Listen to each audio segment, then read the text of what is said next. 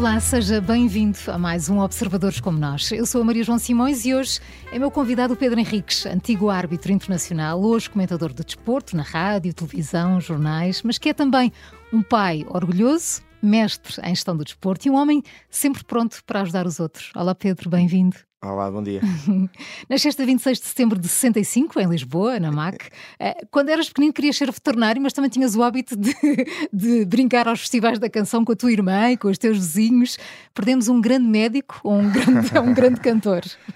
Pois já tens informações off record. Já fica, exatamente. exatamente. Um, a, a, ideia do veterinário tinha muito a ver com. É preciso ver o enquadramento, não é? Portanto, nasci em 65 e, portanto, apanho aquela geração do pós-25 de Abril, em que, e apanho uma geração, portanto, não há telemóveis, não há redes sociais, e, e eu vivia em Lisboa, mas naquelas zonas um bocadinho ainda rurais, portanto, com, com quintais, e, portanto, fui criado com galinhas, com cães, com essas coisas todas. E portanto havia muito esse afeto em relação aos animais e era um dos nossos, um dos meus passatempos entre outros.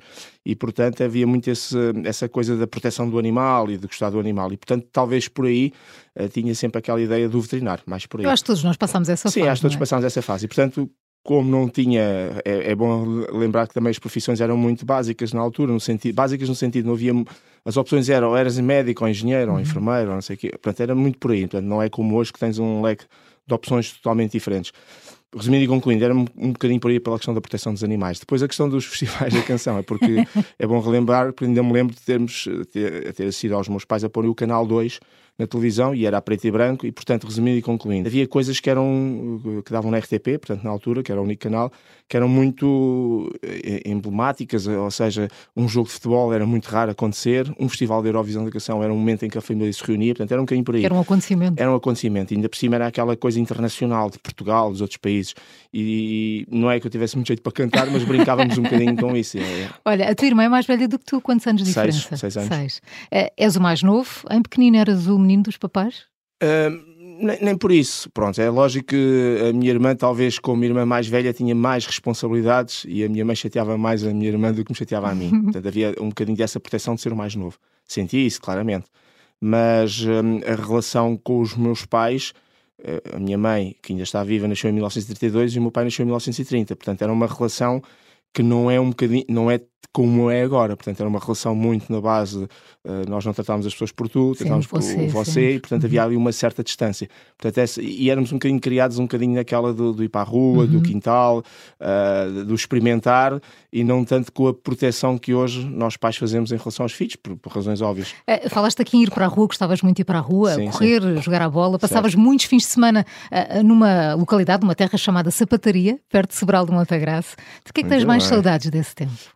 Um, nós, quando íamos para a sapataria, portanto, é, em eu, só, eu, só, eu só expliquei porque se, se, passavas muito tempo na sapataria achavam que era uma loja de sapatos. Exatamente, exatamente. estamos a falar de uma distância relativamente curta em relação a Lisboa, que na, na, altura ir e vir demorava muito tempo. Porque não há estradas, não havia os meios de, né, que há hoje de, para nós nos deslocarmos. E, portanto, aquilo era um fim de semana e era muito no jogar à bola, era muito no passear. Eh, eu gostava muito, aquilo tem um género, de é montanhas, mas serras, gostava muito de ir lá à Serra do Senhor de Socorro, etc., contato com a natureza, os riachos, e, e como já gostava muito de correr e de andar, portanto havia ali uma, Isto com que ligação. Cedo, portanto, desde sempre, portanto, porque hum, eu, desde, desde que nasci, uh, havia uma ligação com duas pessoas a quem eu chamava avós, não eram meus avós, mas portanto que, que eram essas pessoas para, para a casa dessas pessoas que nós íamos, e portanto desde que nasci praticamente, e, e ali hum, se calhar até aos 17, 18 anos, altura em que a minha vida dá uma certa volta, quando sai, portanto, acabo o secundário e faço, deixo de fazer as minhas coisas e depois mais tarde aos 20 anos quando vou para a Academia Militar. Mas poderia dizer que ali durante 17, 16, 17, 18 anos da minha vida foi sempre essa, essa ida lá. Mas era muito para passar o fim de semana entre o correr, o andar. Eles gostavam muito de apanhar caracóis, havia muito aquela coisa de um jogo que eu, parecido com o bingo, uh, o tipo loto, portanto, Sim. que se, se jogava, que jogava-se um tostão e a dois tostões, portanto, era muito por aí que se fazia estas, estas Mas havia muito mais contacto, não é, pessoal? E as ah, pessoas não, estavam muito isso, mais juntas. Era só isso, é. porque não havia, não havia redes sociais, não havia telemóveis, não havia esse tipo. Eu, quando digo distrações, não estou, não estou a criticar, não havia esse tipo de distrações, porque não havia mesmo. E, portanto, as pessoas não tinham outra coisa para fazer se não estarem umas com as outras e contatar umas com as outras. Portanto, se nós e muita coisa falar... mudou desde então, não é? Hoje ah, sim, em dia as sim, crianças sim, passam o tempo de uma outra É diferente, forma. pois também depende da educação que os pais dão, claro. não é? Porque eu acho que tem muito a ver com a maneira como tu depois enquadras os teus filhos, porque tu tens.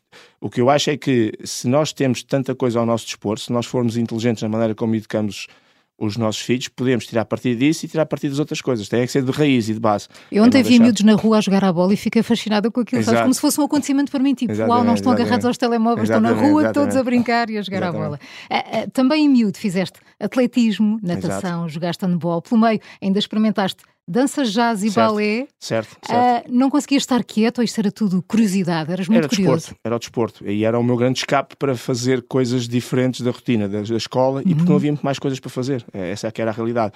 E portanto, como vivia, eu vivia na zona do, do Alto São João, portanto tinha toda aquela zona ali junto ao rio para baixo, para, para os lados do Poço Bispo e Chabregas, etc. E esse era o meu local uh, onde eu gostava muito de ir correr e fazer os meus treinos. Eu gostava muito de correr, uh, sempre gostei. E depois os desportos começaram à medida que eu fui crescendo e que começaram a surgir estas possibilidades e oportunidades, eu comecei, eu quis experimentar tudo.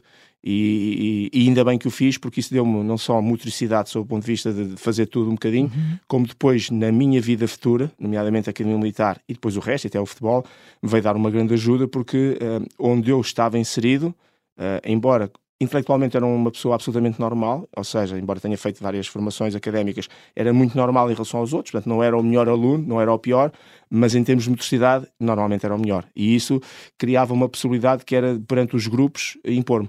Portanto, na minha equipa de handball era o melhor, na minha equipa de atletismo era um dos melhores. Mas era importante para ti ser era, o melhor? Não, é importante na perspectiva de que é a aceitação do grupo. Aquilo que hoje cá tens nas redes sociais, que se traduz em teres mil, dez os likes, mil, não é? os, os likes seguidores. e fora, os seguidores, ali nos grupos que tinhas que os viver presencialmente, se fosses o primeiro ou os primeiros a ser escolhidos para a equipa de futebol, quando a gente olha, era o melhor. Quando íamos fazer as nossas corridas, Portanto, tudo isso dava era, era uma e, forma Mas depois, quando não eras o melhor, como é que lidavas com isso? Não, isso, isso é, sempre foi muito tranquilo para mim. Uhum. Eu sempre, ao contrário das pessoas que lidavam com isso com alguma frustração, para mim foi sempre um incentivo e uma motivação para tentar ser melhor. Basicamente isso. Portanto, muito descontraído em relação a isso. Agora, não, como todos nós, não, não gostava de perder, preferia ganhar, preferia ser o melhor, mas quando isso não acontecia, muito tranquilo. Eh, sei que adorava jogar Subútil. Exato.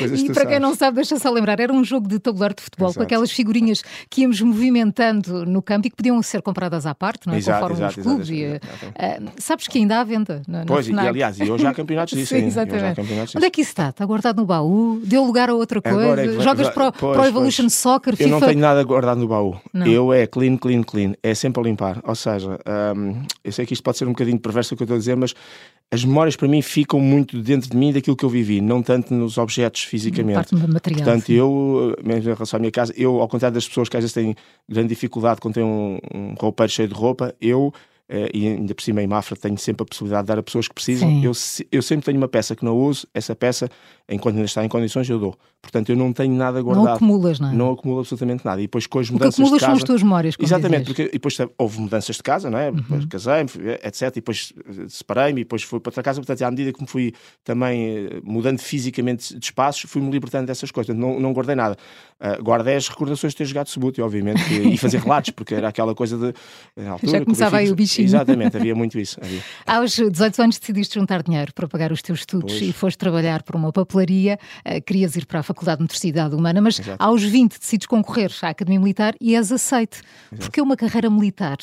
Os teus pais é, apoiaram esta decisão? É, é, os meus pais nem apoiavam nem não, não apoiavam. Era aquilo que eu queria, Eras aspas, fazer, independente sim. nesse aspecto. Basicamente, eu queria estudar e senti, quando acabei o 12 ano, que tinha potencial. Não era o aluno mais brilhante de todos, mas tinha potencial para ir mais além e depois uh, precisava de dinheiro para isso, mas os pais não tinham dinheiro para pagar as, as ditas propinas. Não uhum. havia dinheiro, era a realidade. A minha mãe trabalhava limpezas, tinha a quarta classe, o meu pai tinha a quarta, agora chama-se quarto ano, quarta classe, e trabalhava com carros, com automóveis, com táxis. Uh, resumindo e concluindo, eu precisava de dinheiro para pagar as propinas e os estudos. Uh, e por isso decidi, vou trabalhar dois anos para entrar para aquilo que eu queria, que era sair do desporto, o FMH. Portanto, aí abandonei claramente a ideia do, do veterinário, já não, não já não contava. E pronto, esses dois anos foi para juntar dinheiro, uh, ganhava, e lembro bem, portanto, aquilo que corresponderia a 15 contos a 75 euros a dinheiro atual gastava em dinheiro atual 5 contos, o que seria 25 euros, e poupei todos os, todos os meses 50 contos, que dava, aliás, 10 contos que corresponde agora a 50 euros. Portanto, 50 euros durante dois anos deu-me uh, mais ou menos, fiquei com mil uhum, euros em dinheiro uhum, atual, que na altura era uhum. contos, né? Uh, e com esse dinheiro estava pronto para poder estudar e fazer as minhas coisas. Foram dois anos. E concorri ao FMH, mas concorri aqui no militar. Uma coisa, não, não quisesse só uma vez ser militar. Quando me perguntam, ah, porquê foste militar, porquê foste árbitro? Isso não interessa. É porque é que lá ficaste. Isso é conta. É então, porque é que tu vais porque é que lá ficaste? Pois exatamente, a palavra é uma, uma palavrazinha com seis letras, chama-se paixão. Quando tu estás apaixonado por alguma coisa, isto é, quando tu vais para um processo e, que, e queres continuar porque tens paixão por aquilo que fazes, pelos valores que praticam, etc, etc, então estás no caminho certo. E foi isso que aconteceu. Portanto, eu vi um anúncio na televisão, Academia Militar, o que é que é isto? Não tinha ninguém família militar, nem o meu pai foi a militar, não deixa de ser curioso. Mas uh, o, que é que, o que é que aquele anúncio tinha que te. Uh, tinha a malta a correr, a saltar, a pular. Tudo tinha a ver contigo. Exatamente, tinha a ver com a parte física. Eu vi ali muito naquele anúncio, para já ser oficial do Exército, teres uma licenciatura e depois, obviamente, quando me apercebi que pagavam estudos, que era regime internato e que tinhas a possibilidade de ir ao estrangeiro, fazer uma série de coisas que eu nunca tive a possibilidade de fazer e queria ser mais, um processo mais difícil. E, portanto, concorri, percebi-me claramente que aquilo tinha muito a ver comigo, para levantar cedo, o rigor, os horários, a organização, que para mim é a coisa mais importante que eu tenho, que é tudo, tudo tem que estar organizado, falo aqui como repara, não repara isto no Filofax, e portanto foi isso que eu vi que estava ali, que, que tinha lá tudo. Pronto. Estiveste e, lá 20 anos, saíste como tenente-coronel. Eu estive lá 27 anos, 27, 27. 27 anos, 20 anos foi na, na, arbitragem, 27 foi na, na tropa. Ok. Uhum. E desses 27 anos que tive, uh, tirando, a, obviamente, a parte da licenciatura, formação como aluno, como cadete, e depois fiz o meu percurso, aspirante, alferes, tenente, capitão, major, tenente-coronel, e pronto, e depois em 2010 vim-me embora. Vim-me embora também por opção, mudança de vida, lá está. Foi um ano muito importante na minha vida, sob um ponto de vista, já estou, já estou a meter lá em 2010, mas eh, por causa das mudanças. Uh, Separei-me, fiquei com a minha filha e, portanto, havia, hum, havia um processo todo que eu estava envolvido. Eu agora quero criar, entre aspas, sentido, uhum. ela já tinha 5 para 6 anos, tinha entrado na escola e precisava de tempo e espaço. Querias focar nela. E, é? entretanto, nesse 2010, saí dos 20 anos da, hum, da, da arbitragem, saí dos 17 anos um, de casamento, relação uhum. que tinha com a minha ex-mulher, e dos 27 anos de tropa. Foram no mesmo, no mesmo ano, em três períodos diferentes. Lá está, fiz um canto com isso tudo e recomecei tudo é, de novo. Foi dar continuidade. Não é? Já tinha reparado e falaste nisso há pouco, andas sempre com, com o teu filofax é, na mão. Este. Gostas de ter tudo organizadinho? A organização é das coisas mais importantes para mim que eu tenho. És assim em casa também? Também, também, também. As pessoas quando lá vão, às vezes sobretudo amigas minhas, eh, quando lá vão à minha casa ficam sempre muito impressionadas porque elas não conseguem ter o nível de organização que eu tenho. Portanto, os cabides são todos virados para o mesmo lado. Não é uma questão de obsessão. Ah, quem diga isto... Não. Tens que ser coach da organização. É, é porque eu, eu não critico quem vive organizado de outra maneira. Aquilo para mim é que faz sentido, que é ter todas as coisas arrumadas, as minhas roupas interiores, Uh, os, os, blazers são todos por cores, os pretos para um lado, os brancos para o outro, os para Depois isso, isso facilita no teu dia a dia. facilita não é? no meu dia a dia. Porque tanto custa, eu quando vou pôr, quando passa ferro ou faço outra coisa qualquer, tanto custa pôr desarrumado como arrumado. É a mesma coisa. Mas depois no ir buscar faz toda a diferença. E eu preciso, até para poder preencher a minha vida com muitas coisas, não é? Uhum. Ou seja, para ganhar tempo eu, a outras coisas. É? Exatamente. Eu, eu ganho muito tempo com isso. Se eu tiver sete ou oito coisas para fazer durante o dia, eu se não estiver organizado e não der prioridade ou sequência, eu não consigo fazê-las. Portanto, ou então vou, vou faltar algumas e vou não conseguir cumprir com os compromissos. E quando não consegues cumprir com os compromissos, Isso cria frustração, que, não é? Cria frustração e, e, e tira de trabalho, porque as claro. pessoas, a partir do momento que tu não consegues cumprir, vão te substituir por claro. outra pessoa. Uh, sabes que para esta entrevista tive vários cúmplices, mas houve uma particularmente querida, a tua filha uh... Andreia. E tenho de dizer isto publicamente. Eu fiquei verdadeiramente emocionada, não só pela forma apaixonada como falou de ti, mas por saber tanta coisa sobre a tua infância, o teu percurso, a tua vida. Foi mesmo muito bonito a falar com ela. A Andrei tem 18 anos. eu, eu vivo sei. com ela desde sempre e, portanto, é normal que ela tenha esse conhecimento. Sim, mas há crianças, há, há jovens que não têm esta curiosidade, passam lá disto tudo. Eh, ela disse-me que são muito cúmplices e acrescentou: Sim. o meu pai é muito meu amigo, faz uhum. tudo por mim. A tua filha é o teu calcanhar daqueles. É, e ao mesmo tempo é o. Portanto, é o. Como é que eu ia te explicar? É o calcanhar daquilo na perspectiva que sentes-te frágil quando alguma coisa corre menos bem em relação a ela. Recordo-me em, em 2014, exatamente, ela tinha 10 anos, um, começou com umas dorzitas e fomos ao hospital e ficou lá no hospital. Teve uma, uma infecção chamada miosite, portanto, uma coisa que afeta os músculos, etc e com, com, algum risco de vida. Né? Portanto, e foram quatro dias que ela teve internada. Foi, foi rápido, foi relativamente rápido, que é, aquilo no fundo é uma infecção que ataca depois o fígado, os rins e que tem muito a ver com. que depois resolve com a hidratação. Uma uhum. coisa tão básica como soro e água. Um, mas pronto, aconteceu-lhe. E ela teve lá quatro dias, e aí eu percebi claramente que nós não estamos preparados para essa questão dos filhos, o tal, o tal calcanhar daqueles. E aí foram quatro dias de luta, quatro dias a dormir ao lado dela no hospital, portanto fiz questão de ser eu ficar lá sempre com ela todos os dias, e depois ela teve alta ao fim de quatro dias no dia do aniversário dela, portanto não deixa de ser curioso, Foi, foram quatro dias antes dela. Mas sim, é o meu calcanhar daqueles, mas ao mesmo tempo também. E é também a tua grande companheira. É, a minha grande companheira, vamos para férias, eh, partilhamos tudo, uh, dou-lhe muita liberdade no sentido da responsabilidade E pronto, lá está. É, é, uma, é uma miúda, uma adolescente que, uh, se eu por alguma razão, neste momento, de, deixasse de poder estar com ela, por alguma razão, uh, ela neste momento já tem os valores todos que acho que são relevantes e importantes para se lançar para a vida. Claro que ela precisa de mim, como precisa da mãe dela e como precisa dos avós, que são pessoas muito importantes, mas uh, basicamente para dizer que ela tem os valores todos que eu acho que são relevantes e importantes. E portanto foi buscar algumas coisas minhas na perspectiva de, do gostar de treinar, da alimentação saudável. Uh, é uma aluna brilhante, entrou este ano para a faculdade quer ser nutricionista, uhum. portanto está numa das melhores escolas portuguesas que eu acho que é o Estel, portanto Escola Superior de Saúde e Tecnologias de Lisboa, e hum, com excelentes professores, que é tudo médicos e alta. Uhum. E portanto acho que ela vai fazer o percurso dela também e com esses valores, e pronto, é um bocadinho isso. Partilhamos muita coisa, partilhamos muito da nossa vida. Treinam muitas vezes juntos? Treinamos muitas vezes, estamos sempre a pôr até no Instagram, Sim. ela mais até do que eu, mas a pôr no Instagram os nossos treinos, mas tudo com máxima hum, também liberdade. Portanto, quando ela quer eventualmente sair ou estar com os amigos ou o que quer que seja, portanto não há qualquer stress uhum. em relação a isso. E depois, felizmente, e há aqui também que relevar isso, não obstante eu me ter separado, divorciado, e portanto em 2010, já há 12 anos, a relação que eu tenho com a mãe dela é muito boa. Uh, e nós colocámos, ao contrário do Piquet, da Shakira e dessa malta toda, nós colocámos a nossa filha à frente dos nossos problemas. E, portanto, nós é nunca esgrimimos na praça pública nada que tenha a ver connosco um, e estamos sempre de acordo para naquilo que uh, datas, uh, férias, natais, tudo, tudo, nunca houve um stress, nunca houve problema. Organizamos um com o outro e, portanto, o importante é a Andrei e a Andrei estar bem. Pedro, o teu pai já faleceu. Certo. Achas que ele estaria orgulhoso do pai que és? Sim, penso que sim. Eu acho que o meu pai, portanto, é de uma geração em que. Falavas uh, há pouco de menos afetos, mais menos distante, afeto, muito é? menos afetos. A minha mãe, mais nesse aspecto. A minha mãe tem 90 anos e, felizmente, ainda está bem. O meu pai era uma pessoa à moda antiga, portanto, trabalhava de manhã à noite para pôr o dinheiro em casa para a minha mãe organizar. Uhum. E, portanto, os afetos não era a coisa mais relevante e importante. Como é que tu és hoje com a tua filha? És de abraço, és de mimo? Também, sim, sim, sim, sim, sim. A minha filha com 18 anos à agenda vem sentar ao meu colo e, Tão portanto, bom. essas coisas, isso é tudo muito tranquilo. Portanto, não tem nada a ver, uhum. obviamente, com a relação, por exemplo, que eu tinha com o meu pai, porque para, para a geração do meu pai, uh, o afeto estava em pôr pão e água mesa, e sim. dinheiro na mesa e comida, e o que eu compreendo, não é? ainda por cima pessoas com menos formação em termos gerais. Mas tínhamos uma relação normal, positiva, boa e, sobretudo, no mais importante, meu pai morreu com uma doença cancerígena, portanto, com cancro, foram sete anos de luta, mas foram sete anos em que os médicos fizeram muito por ele.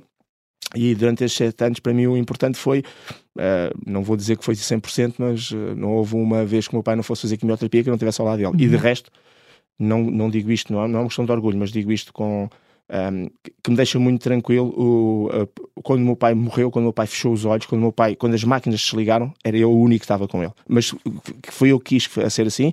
A minha irmã foi para casa com a minha mãe, portanto, foi eu que estava no hospital na Madeira Sintra e, portanto, vi aquilo que se vê nos filmes, que é as máquinas a uhum. baixarem os valores todos, os ritmos cardíacos. Fui eu que fechei os olhos, baixei a cama, fui ter com a enfermeira, chamei a enfermeira e a enfermeira, portanto, depois fez o resto dos cuidados. O, o que me deixa muito tranquilo, porque não foi só nesses sete anos, mas nesses sete anos eu acompanhei. Acompanhei na quimioterapia, levei, é? exatamente. O meu pai, quando ficou internado pela primeira vez para ser operado, ofereci-lhe um telemóvel, ele não tinha, para poder estar, poder estar em contato. Exatamente, portanto, uh, uh, porque eu acho que a família, nesse, nesse aspecto, é por isso é que eu dou muita importância ao Natal e, e essas, essas festas de reunião, porque hum, sempre vivia em família. A, a, minha família não tinha muito esse hábito. E eram pessoas todas, ah, a pessoa vou para a casa do, do outro, tem que levar comida. E tu fizeste questão de mudar isso fiz, e de juntar toda assim a que Ainda antes de me casar, mas já vivia junto com a, com a mãe da Andreia e aquilo que nós fizemos foi, não faz sentido os meus pais estarem em casa, os teus pais estarem em casa, os tios não sei o quê, então começámos a juntar na nossa casa, a fazer pelo menos o Natal e aquelas festas mais mais normais para, para, as pessoas. Pedro, já sabes como são estas coisas da rádio, os claro. tempos, por isso vamos fazer claro. aqui um curto intervalo e já voltamos. Até já.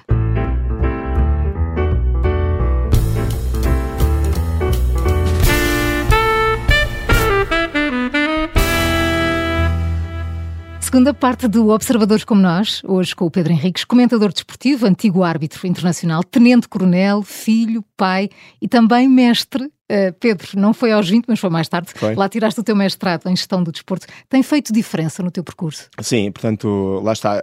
Acabei a licenciatura na Academia Militar e depois a Academia Militar eh, acaba por ser muito absorvente do tipo de vida que eu depois optei, né? que fiz, uh, embora me tenha ligado logo à educação física e ao desporto cursos, uh, sempre de lado para o outro. A vida militar depois não é bem o 9 to 5, é muito uhum. mais do que isso, é serviço, etc. E depois compatibilizar com o futebol.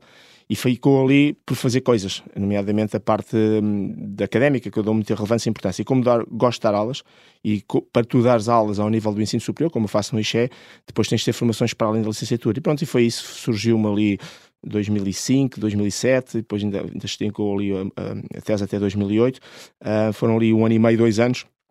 Uh, todo este processo em que fiz o mestrado em Gestão da Formação Desportiva no FMH e agora está suspenso, obviamente, porque entanto veio pandemias e falta-me entregar a tese. Comecei também o, o doutoramento lá no FMH em treino desportivo. Um, pelo meio também o fiz teu dia um tem 24 horas. Pois, é um agora, agora, agora, pronto, agora essa parte ficou. Mas isso tem feito a diferença, sobretudo, para, para poder lecionar. Porque hoje em dia, na faculdade, mesmo onde eu estou, os, os professores licenciados são poucos. Porque uhum. existem cotas. Tens de ter mestres, tens de ter professores especialistas, tens de ter professores doutores.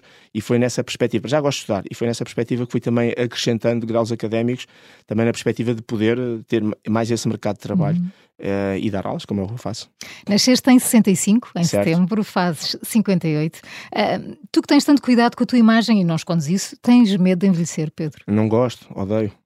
Eu nessas coisas, eu sei que às vezes há pessoas, ah, eu gosto da ruga que tenho, gosto. eu não gosto. Sou sincero, não gosto. Não gosto e mas é, há... mas é a morte que te assusta ou é Não, não, é, o, é o processo de envelhecimento e as coisas que tu uh, fisicamente começas a ter mais dificuldades em fazer. Portanto, perder é, faculdades. É... Exatamente, é um bocadinho por aí. E não gosto, de, eu quando digo do processo de envelhecimento, eu sei que as pessoas às vezes ficam um bocadinho chocadas por isso. Um, o, eu não sou daquelas pessoas que digo que não gosto e fico sentado. São coisas distintas. Eu, uhum. exatamente por não gostar, é por, por isso é que tenho uma alimentação o mais saudável possível, uhum. por isso é que faço exercício físico todos os dias e por isso é que tenho um conjunto de hábitos, inclusive ao nível da estética, até sou embaixador em duas clínicas, uh, em que estou sistematicamente a tratar de mim, mas uh, dentro daquilo que é o natural, não é tratar de mim no sentido de fazer alterações. Agora, uhum. faço isso numa perspectiva de me sentir bem comigo próprio. Um, obviamente que também colho vantagens quando tu, em termos profissionais, vives da tua imagem, Naturalmente que sim, Como que queremos que não, não vale sim. a pena estarmos a dizer uh, que, que, que, a imagem não é relevante e importante. É, é porque sim. é o teu primeiro uhum. cartão de visita, é aquilo que tu te apresentas perante as pessoas e obviamente que, uh, mesmo no mercado de trabalho, há sempre pessoas novas a aparecer, e quando digo novas, mais novas em termos de idade, uh, e com, com, com, boas imagens e até com bons percursos, sejam eles profissionais ou académicos, e portanto tens de ser muito competitivo em todos os aspectos. E eu também sou competitivo aí.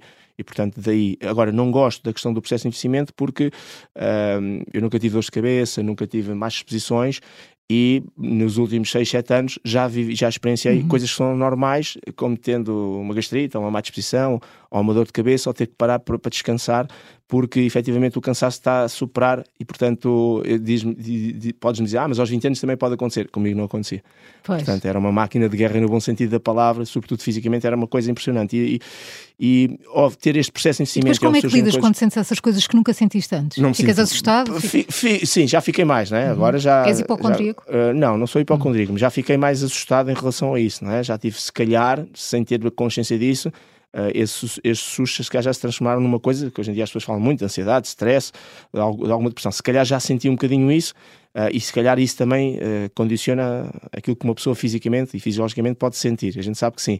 Mas de qualquer maneira, é, é, o processo de envelhecimento, claro que tens mais experiência, tens mais, tens mais uma série de coisas, mas sob o ponto de vista físico, Uh, como eu sou uma pessoa muito física e muito dada ao exercício, ao treino e à parte do corpo, uh, obviamente que cada dia que passa não, não te acrescenta coisas uhum. melhores, como costuma dizer. E então é isso que eu procuro combater também. Quando digo que não escondes essa, essa tua preocupação com a imagem, é, é, é porque não tens problemas em publicar nas tuas redes os sim, tratamentos, sim, sim, por exemplo, estéticos que fazes, Faço isto é também uma forma de incentivar outros homens a seguir o teu exemplo, não, é, porque há ainda o tabu, não é? que os é, homens não podem cuidar de si dessa maneira. Eu acho que é importante cuidar por dentro e por fora, não é? Porque muitas vezes a gente depara-se com aquela imagem típica, ah, porque é do ginásio, só tem músculo e não, e não tem cérebro. Não, uhum. eu sou apologista das duas coisas, por isso é que também faço as formações académicas, estou sempre a estudar e a fazer formações. E, e vais tirar um doutoramento? Exatamente, e, e, nessa perspectiva também de por dentro, de evoluir como ser humano e como uhum. pessoa e aprender um bocadinho mais. Mas depois o aspecto exterior, por aquilo que estávamos aqui a falar, da, da, importância da imagem, mas também de incentivar, porque eu acho que é fundamental, até para as pessoas. Eu tenho muitos amigos meus um, tenho, a, maior parte dos meus amigos da minha geração uh, são quase todos divorciados. E obviamente que uh, não é a parte física que justifica tudo para estar com uma pessoa ou não estar com uma pessoa. Mas aquilo que eu sinto muitas vezes em muitos amigos meus é exatamente esse lado mais físico que abandonam, abandonaram completamente, como já estão casados, não sei o que para fora. Um, e há pormenores que eu dou muita importância, inclusive numa relação com as pessoas, que é tu todos os dias tens de estar bem para ti, em primeiro lugar, tens de ver ao espelho e gostar de ti próprio e, e para depois também poder estar bem para as outras pessoas. E, não, e sobretudo não desleixares, porque eu acho que acontece hoje em dia os homens estão cada vez mais preocupados que é, tu não podes desleixar, quer dizer, tu não, eu não vou para um sítio se não fizer a barba, embora hoje em dia a barba uhum. esteja na moda, uh, não tomas bem, não pôres o perfume. Pedro, os teus amigos isso... alguma vez dizem que tu és obcecado com a imagem? Não, chamam metrosexual, pronto, que é aquela é coisa da metrosexual. Uh, mas eles compreendem, porque uhum. também eu vivo muito dessa questão da, da, da minha imagem, não é? Uhum. E mesmo quando a imagem aparentemente pode não ser a mais perfeita, minha mãe não gosta do meu cabelo e muitas das pessoas brincam com isso, eu tento explicar a eles que esta imagem de marca que eu tenho do meu cabelo tem-me dado, até eu entrei no humor exatamente por causa do cabelo. Tenho ido a roça, tenho ido a É muita tua imagem de marca é também. Muita imagem é? de marca, não é? E é curioso, e a minha filha vive isso todas as vezes, que vai passear comigo, anda comigo, que as pessoas, quando eu estou de costas, reconhecem-me exatamente por ter o cabelo rapado e por ser o, o ex-árbitro ou o uhum. árbitro que não tem cabelo, etc. Mas, pronto, ou seja, é por um lado a questão da imagem, mas é sobretudo sentir-te bem contigo uhum. próprio. E a questão da saúde, que eu acho que isso é que é o fundamental. Eu, quando faço estes tratamentos ou tenho estes cuidados estéticos, além de melhorar o meu interior na perspectiva que estou, uh, fico bem comigo próprio, etc. E, e nós sabemos claro, a importância da autoestima, a confiança, etc. É sobretudo também numa questão de saúde, sentir-te bem, porque quando tu fazes essas coisas, tu estás mais próximo de ter saúde e estás mais longe, de, ou estás a tentar ter uma certa ausência da doença, que muitas vezes vem exatamente por este processo, este declínio, as pessoas sentirem-se envelhecidas, não se tratarem, não se, não se vestirem, etc. E é um bocadinho por aí que eu acho que a imagem é relevante e importante. Sentir-te bem contigo próprio, questão de saúde, também questão de estética um, e também para agradares às outras pessoas que estão contigo. Eu acho que isso é muito importante. Falaste dos teus treinos e da uhum. alimentação saudável, mas aposto que existem exceções. O que é que te faz pecar? Uh, Tem é aqui assim, um arrozinho doce. É, pois, exatamente, arroz doce, arroz de marisco. Uh, enfim, vamos lá ver uma Mas coisa. Mas permites-te a esses. Sim, eu vou dar um exemplo. um dos sítios que eu trabalho é uhum. é na, na, Bola TV. Sim. E de vez em quando há um programa que é quinta-feira à noite, em que, que é lá com, com, com os, os, principais uh, responsáveis da Bola TV, que normalmente temos aquele programa que é o Quinta da Bola. E eles muitas vezes convidam para irmos jantar antes do programa. Ou, logicamente, só para termos uma ideia, que é ali no bairro Alto, é um restaurante espetacular, eu quando estou com eles, uh, dentro daquilo que posso fazer a escolha, não estou ali preocupado, ah, agora traga-me um grelhado ou traga-me claro. não sei o que sem sal. Não, aí faço uma alimentação dentro da normalidade de um restaurante uhum. que, que, prima exatamente por ter qualidade na, na maneira como serve. Agora, isso é exceção. Pronto, é só isso. Se for um aniversário e tiver lá um bolo que eu gosto, obviamente que como essa fatia de bolo sem qualquer problema. Agora, por norma, não faço isso de forma de tipo castração, nada disso. Faço isso por prazer. Uhum. E esse é que é a grande diferença. Eu, eu tenho prazer na comida, no tipo de alimentação que faço. Ou seja, eu não estou a ter aquela alimentação e estou eh, em sofrimento. Em sofrimento porque está ali um bolo de chocolate ao lado e eu queria muito bolo de chocolate. Não, não tenho esse. Uh, Pedro, eu já tive a oportunidade de conhecer o teu lado solidário. Ainda há pouco falavas que em Mafra, onde vives, uhum. ajudas quem mais necessita. Alinhas sempre em ações, jogos de solidariedade. O que é que te faz gostar, querer ajudar os outros? É, é, um, é, é um, impulso? É um dever não, é, moral? É, isso. A gente às vezes não, não se apercebe de que uh, por as pessoas nos conhecerem, eu não, não vou chamar que é figura pública, o que é que seja, o facto de ter estado numa, num desporto muito mediático como o futebol e a arbitragem concretamente, que há pessoas que olham para nós, gostando ou não gostando, que olham para nós como alguém que se destacou um bocadinho em relação àquilo que é a norma.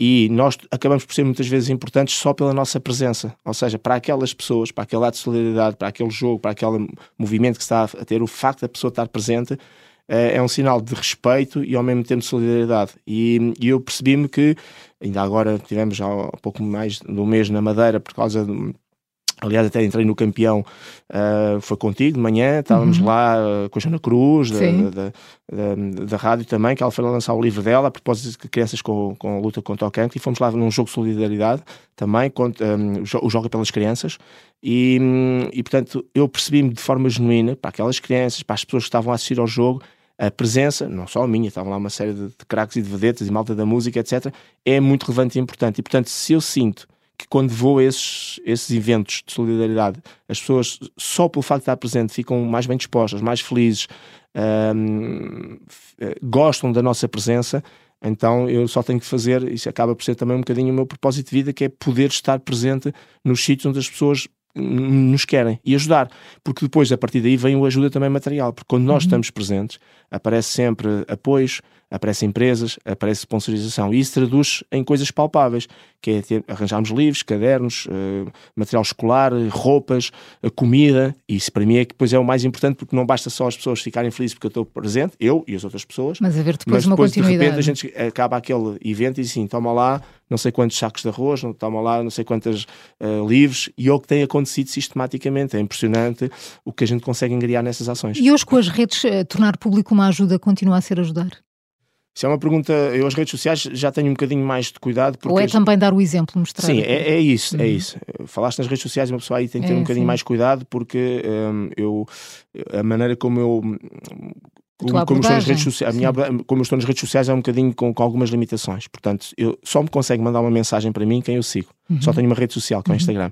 Porquê? Porque as redes sociais, naquilo que tem de bom, uh, tem muito de mal porque eu estou no futebol e na arbitragem. E portanto, eu, como não estou para me incomodar nem sequer para ler a mensagem de uma pessoa que nem sequer me conhece e pura e simplesmente está ali só a destilar ódio, eu tenho, por isso só tenho meio dúzia de pessoas uhum, nas minhas uhum. sociais e portanto não, não vou muito por aí. Quem quer contatar e quem quer estar comigo, muitas vezes até utiliza o telefone e acaba por ter o meu contato sem ser as redes sociais. Agora sim, reconheço que para quem tem, eh, para quem não está em áreas que às vezes são tão sensíveis como o futebol e neste caso a arbitragem, que as redes sociais é um meio de divulgação muito importante e de ajuda também em relação às outras pessoas. E conseguimos passar mensagens e conseguimos reunir pessoas e conseguimos elaborar eventos mas basicamente a questão da solidariedade para mim tornou-se também um, um, propósito de vida. Sempre que me chamam para ações e situações dessas, eu estou lá sempre presente para ajudar. Uh, Pedro, como é que tratam na rua? É sempre o senhor árbitro? É árbitro, portanto, não é o comentador, não é o militar. Portanto, Lá vai o árbitro. É, é o árbitro. E nem sequer é o ex-árbitro. É pois, é o árbitro. É o árbitro. Sim, fica para sempre. É, é o árbitro, portanto, fica para sempre. Portanto, eu já não estou na arbitragem há 12 anos, sob o ponto de vista de árbitro, é o árbitro, normalmente isso. Portanto, não tem nada a ver. A maior parte das pessoas não, não, ou não sabe ou não me trata nem pelo posto, nem pelo facto de ter sido militar, nem por ser comentador desportivo, uhum. nem por trabalhar na televisão. Às vezes dizem ah, é da televisão, mais pronto, que a televisão tem esse, sim, esse, sim. efeito de associar a, imagem, mas é sobretudo o árbitro. E os teus amigos, tens alguma alcunha? Ou és o Pedro? Não, não, uh, eu tinha, na Academia Militar tinha, era o Fosi, portanto... Fosi? Fosi, portanto aquele urso da... Sim, porquê? É, porque basicamente quando nós entramos para a Academia Militar, isto é uma tradição, é, há de ser parecido fisicamente com alguém que já lá está, esse alguém era parecido com alguém fisicamente e, e, e ficam as famílias. Exatamente, portanto, uh, é só para percebermos que, uh, por exemplo, temos uma figura que é o, o general Ramalhianos, que, que, era da família dos catataus, ainda hoje há catataus. Portanto, ou seja, isto para dizer que as famílias depois prolongam-se e há ali depois uma tradição. Mas isso tem a ver com a parte académica, académica da academia. Agora, uh, tratam por Pedro, portanto não, não tenho nenhuma alcunha. Como árbitro, fica a imagem de um profissional de quem os jogadores e os treinadores gostavam, não só porque deixava jogar mais do que os outros, uhum. mas porque abrias espaço para falarem contigo, explicarem as coisas. É também essa a noção que tens do teu legado. É, claramente, claramente. Portanto, eu marquei um bocadinho a diferença quando entrei para a arbitragem do futebol profissional, por marcar menos faltas com os outros árbitros e mostrar menos cartões e muito diálogo. Aliás, o meu primeiro jogo de estreia tem logo aquela história fantástica com o Manuel Cajuda, que é eu ir ao banco, o Manuel Cajuda estava lá aos saltos e aos expulsos, provavelmente para ser expulso, e eu, quando chego lá, ele diz-me: E o senhor ponha-se no lugar que é tão difícil ser treinador de futebol. E eu, em vez de o advertir expulsar, como muitas vezes vejo os meus colegas a fazer, estiquei-lhe a mão, dei-lhe um bacalhau e disse: E ser árbitro de futebol é muito pior. E portanto ficámos ali com uma boa relação. Isto marca muito aquilo que é a minha relação, ou foi a minha relação eh, com os jogadores e com os treinadores. E de tal maneira que hoje nos programas desportivos, já lá vão 12 anos que faço muitos programas, que tenho cruzado com imensos jogadores de Simão Sabrosa, Chainhos, Ricardo, tudo e mais alguma coisa, uh, e nós saímos dos programas e muitas vezes íamos, uh, não é beber copos, não beber copos, mas íamos conviver, estar juntos. Isso não era possível se essa boa relação não tivesse tido, existido enquanto jogador barra árbitro. Uh, fomentavas essa relação, mas sempre com respeito. O Costinha contou-me um episódio certo. num jogo do Futebol do Porto, na altura do Jorge Costa, em que este depois de um, de um lance vinha um bocadinho Exato. enraivecido na tua direção a gritar, ó oh Pedro, ó oh Pedro, e quando chega ao pé de ti, tu só dizes, Senhor Pedro.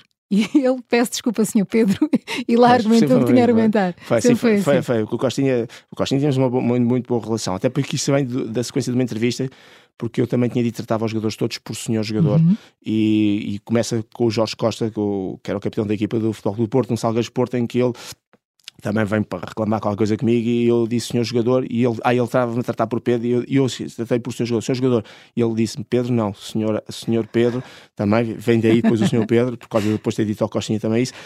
Um, e ele disse porque eu, eu vou começar, ele disse-me ah, porque eu leio as suas entrevistas, Jorge Costa e eu disse eu vou começar a ler as suas e criámos ali uma, também uma boa relação, eu sempre tive uma boa relação com a maior parte dos jogadores, Jorge Costa foi um, um exemplo, um grande capitão do Futebol Clube do Porto. Um, e pronto, e a partir daí depois quando veio esta questão do Costinha que ele te contou foi exatamente isso. Aí estava já meio a brincar. Ele veio com, com o Pedro e disse Senhor Pedro, tinha a ver com o Senhor árbitro. Assim. Pronto, por aí. E tem uma grande relação também com o Costinha. Claro, ficam, ficam muitas amizades desse tempo. Assim, era difícil termos amizades, não sei, ficou sobretudo relações de respeito, uhum. em que a gente estava-se bem, porque era impossível depois poderes conviver enquanto árbitro cá fora com, com os jogadores. Mas depois é, deixaste Agora sim, depois de ser árbitro, sim, porque, sobretudo nos programas, nós fazíamos os programas, o programa acaba às 10, às 11 à meia-noite, é normal discar qualquer coisa, comer qualquer coisa, ficares meia hora à, conversa depois, e aí percebemos claramente, ou seja, aí cimentámos, cimentámos sim, exatamente essa relação de amizade com, com muitos jogadores, com quem depois às vezes nos cruzamos até nestas ações de solidariedade e, portanto, há uma relação muito boa de respeito, mas ao mesmo tempo de amizade. Portanto, é puro, não é, não é aquela coisa forçada porque. Ou de interesses, sim. Exatamente. A, tua filha André diz que não tens saudades de arbitrar, porque não. deste tudo o que tinhas nessa altura e por isso é um capítulo fechado. Uh, e, e, dizias há pouco, no início desta entrevista, que és uma pessoa muito do presente e pouco do passado, mas Exato. não há nada que te deixe com saudades? É assim, eu, eu, eu a palavra saudade que é muito portuguesa, não, não, não é algo que, que ou seja, eu, é isso mesmo que a, minha, que a André disse, eu vivo as coisas com muita intensidade e dou tudo. E como dou tudo, eu sei que se tivesse agora que voltar atrás 10 anos ou 5 para fazer uma coisa qualquer que aconteceu naquele momento, é, eu não vou dizer que não podia ter feito melhor, mas uh, não iria fazer diferente naquilo que é o dar tudo a perspectiva de ah, ficou ali, eu podia ter feito mais um bocadinho, eu podia ter. Não, isso eu não consigo. E portanto, como não tenho este tipo de sentimento, acabo por não ter, entre aspas, saudades nessa perspectiva de tipo, ah, eu quero que o tempo volte atrás uhum. porque eu iria fazer diferente. Agora, todos nós, a começar exatamente pelo meu pai, temos saudades de pessoas, sobretudo, eu não tenho saudades das coisas, eu tenho saudades é das pessoas. pessoas e sobretudo dos momentos que vivemos com essas pessoas. E nessa perspectiva de poder voltar a ter o prazer de estar a conversar com alguém que já não está cá, ou de ter tido um determinado momento com essa pessoa, eu poderei dizer que sim, terei saudades. Agora, saudades naquele aspecto, às vezes de remorso e de culpa e de que as pessoas choram porque queriam muito, eu isso não tenho. E não consigo ter. Uma, podem dizer que é uma certa frieza, mas é sobretudo um, um pragmatismo, uma realidade que eu tenho. Por isso é que eu, em vez de canalizar energias para ficar a remoer naquilo que aconteceu, eu canalizo energias é para o momento agora. agora. Porque senão, eu daqui a 5 anos vou ter saudades do agora, que neste momento estamos a viver e que eu não consegui dar. E é por isso é que eu canalizo muito no agora. Nem estou muito para trás e estou cada vez menos focado para a frente. Eu para a frente só tenho a preocupação que é normal de pai, que é a preocupação em relação à minha filha. De porque de resto não tenho mais nada em relação àquilo que é o então, futuro. no presente, do presente, fazem parte as aulas que dás, a televisão, certo. os jornais, a nossa rádio. Claro. Uh, como é que aparece o Observador na tua vida? Olha, aparece porque a Rádio Observador tinha um programa que era o Sem Falta, com o Jorge uhum. Faustino. Um, e o Jorge Faustino, por também razões, eh, razões, profissionais, que entretanto eu saí da Sport TV, ele foi ocupar o meu lugar na Sport TV, um, e o Jorge Faustino tornou-se difícil para ele dar a continuidade a um projeto que estava em muito embrião, era uma coisa uhum. uh, que estava no princípio da rádio, aqui da Rádio Observador. E é nessa perspectiva que surge, através do Pedro Castro, a possibilidade de eu começar a fazer exatamente o sem falta. O Jorge Faustino autorizou, este autorizar, eticamente falando, que o nome se mantivesse, e é daí que começa pá, a ser interessante, podemos fazer aqui. Pronto, e é daí que surge, e depois a rádio começou a fazer também os, os diretos no futebol, uhum. começámos a, a, acompanhar os relatos, depois era uma oportunidade também Claro que isto tudo passa sempre pelo Pedro Castro, que é ele que. O nosso diretor, sim, diretor, da rádio. Depois, eh, explicar que é o nosso diretor, que, que, me telefona e que me diz: Olha, Pedro, vamos agora aqui no campeão, queres começar a participar? E pronto, e é, é basicamente isso. E hum, não estando aqui, eu, eu, gosto de todos os sítios em que estou, mas de forma muito clara, até porque, por exemplo, televisão, recentemente eh, mudei, estive na Sport TV há pouco tempo, até, até 2019, depois vim para, voltei à TVI, à TVI, uhum. TV24, depois que foi criada a CNN a relação ali com a CNN foi difícil, portanto não não, não foi o projeto laboral que eu tinha e que eu queria, por isso agora estou na RTP. A Bola TV surge no momento em que eu saio da Sport TV e foi, eh, são pessoas que eu tenho muita consideração e respeito, porque no momento difícil da minha saída da Sport TV foram as pessoas que acreditaram logo em mim, foram logo buscar, mas claramente que este projeto Rádio Observador, e não estou a dizer isto por estar aqui na Rádio Observador, é um projeto em que primeiro Rádio Observador e depois o resto, e digo isto de forma muito genuína, se as pessoas perceberem que há um programa que é, eu vou dar este exemplo, o Campeão, que agora é às 15h30, mas já chegou a ser de manhã. De manhã, nas manhãs manhã, 360. E para as pessoas perceberem o quanto é importante para mim eu não falhar um programa, eu é uma verdade. vez estava de férias, e a minha filha é testemunha disto, eu uma vez estava de férias, não está, lá está, aquelas más exposições que não me senti bem. Tive que ir inclusivamente de ambulância porque não estava em condições de conduzir para ir para o hospital. E eu penso que o rádio era às nove e meia da manhã. Eu às nove e meia da manhã estava à Sora, fazendo as urgências, e, e sem ninguém saber eu estava no ar. E no outro dia fiz a Rádio Observador às 15h30 numa urgência do hospital da CUF, porque a minha mãe teve que lá ir fazer uma coisa porque realmente tem urgência. E a médica ia falar comigo e a médica sabia que eu trabalho na Rádio Observador e, portanto, estou aqui a dizer, foi na CUF de Sintra e esperou que eu acabasse o programa para depois me dizer as coisas em relação à minha mãe. Portanto, é muito importante. Eu não quero falhar nenhum programa, não quero falhar nenhum compromisso aqui com o Rádio Observador, porque é um projeto realmente envolvente e neste momento estamos aqui a falar. Não falhas e contamos muito e, contigo. Estamos aqui a, a, falar, já estou com os, com os pés nos tacos para daqui a dois dias irmos fazer uma coisa muito importante que tem a ver com a, com a Final Four. Fica alguma coisa por fazer? O que é que tens no separador ah, por sim, realizar claro, claro. do teu filofax? Olha, tenho o, meu doutoramento, que esse não, não posso deixar de o fazer, acabar. É a questão da tese, que é, neste momento é mais uh, relevante e importante, e portanto, uh, sob, sob esse ponto de vista, falta exatamente uh, a minha tese de doutoramento para terminar. E esse é, sob o ponto de vista mais material, aquilo que realmente me falta concluir. E depois tenho um, um, meio projeto que tem a ver com a parte do humor, algo em, que eu entrei, já fiz alguns uhum. programas e gostei e gostava de levar, aquilo, e levar esta parte. O último um foi com a Pipoca Mais Doce, Ana Garcia Martins está aqui connosco também na Rádio fizemos Observador. Um, fizemos um, programa que foi da, da, da própria BetClick, o Mano a Mano, uhum. um, foi bastante interessante, com o Gilmário Vemba, etc. Uh, com, o João, com o João Pinto, uh, que que também, também participa no Campeão É, sim. O Campeão É, um, e falta talvez ir um bocadinho mais além nesse, nesse lado, que acho que há coisas engraçadas para fazer, essa... quer explorar um bocadinho esse lado. Mas é como te digo, um, a minha vida de todos os dias tem sempre coisas para fazer. E, e, há coisas que serão sempre inacabadas. Ir ao treino e ao ginásio está sempre inacabado, os meus tratamentos estéticos estão sempre inacabados, e portanto é um bocadinho por aí. Mas obviamente que o, o meu grande projeto de vida, honestamente, uh, tem a ver com pessoas, tem a ver com a minha filha e com a minha mãe. Minha mãe tem 90 anos. O que é que ela uh, diz do teu percurso? A, a minha mãe, agora neste momento, já está com alguns problemas em termos uhum. de, daquilo que é acabámos de combinar agora que eu vou lá às 10h30 e, ela daqui um bocado telefone a perguntar a que horas é que eu lá vou, uhum. que é normal para claro, a idade. Claro. E portanto já não conseguimos ter bem esse tipo de conversa, uhum. mas sempre foi, para ela sempre, sempre, foi um orgulho, é? claro, uh, os livros que eu lancei, o, ter ser, o ser oficial do exército, aquelas coisas, portanto, sempre foi um motivo de orgulho para a minha mãe, todo o meu percurso académico, ter conseguido ir um bocadinho mais além uh, relativamente a isso. Mas os meus grandes projetos de vida neste momento é dar qualidade de vida à minha mãe, portanto a minha mãe ainda consegue viver sozinha, quando ela não conseguir viver sozinha, vem para a minha casa, Portanto, não há, eh, eh, a não ser que entre numa situação qualquer daquelas que não há hipótese que precisa uhum. de acompanhamento clínico, aí terá que ir para outro espaço. Enquanto não for, eu sou muito chinês nestas coisas. A família é que tem que ser o verdadeiro lar das pessoas mais antigas e mais velhas um, e não é o lar propriamente dito, embora respeite muito e que fazem um papel uh, muito relevante e importante. E, obviamente, a minha filha. Portanto, este é que é o meu projeto inacabado, que está inacabado e estará sempre inacabado, que é acompanhá-la no percurso que ela está a fazer, agora académico, no percurso de vida e na ajuda, porque, embora haja psicólogos que não gostem disto que eu digo, já tive conversas com eles, eu sou pai, mas também sou amigo. E as pessoas às dizem que uma coisa não é bem compatível com a outra, não deve ser bem assim. Se for feito com inteligência, podes ser pai ou mãe, naturalmente, e seres amigo. Eu acho que isso para mim é o mais relevante e importante. E eu sinto muito isso. E portanto, o meu grande projeto é efetivamente uh, a minha filha, em todos os aspectos, em todas as situações que ela neste momento vive e que possa vir a viver. Pedro, gostei muito de conhecer o homem para lá do ex-árbitro internacional Pedro Henriques. Obrigada pela partilha. Obrigado, obrigado, um beijinho, obrigado, Pedro. Obrigada. Eu sou a Maria João Simões. Obrigada pela companhia. Até ao próximo Observadores como nós.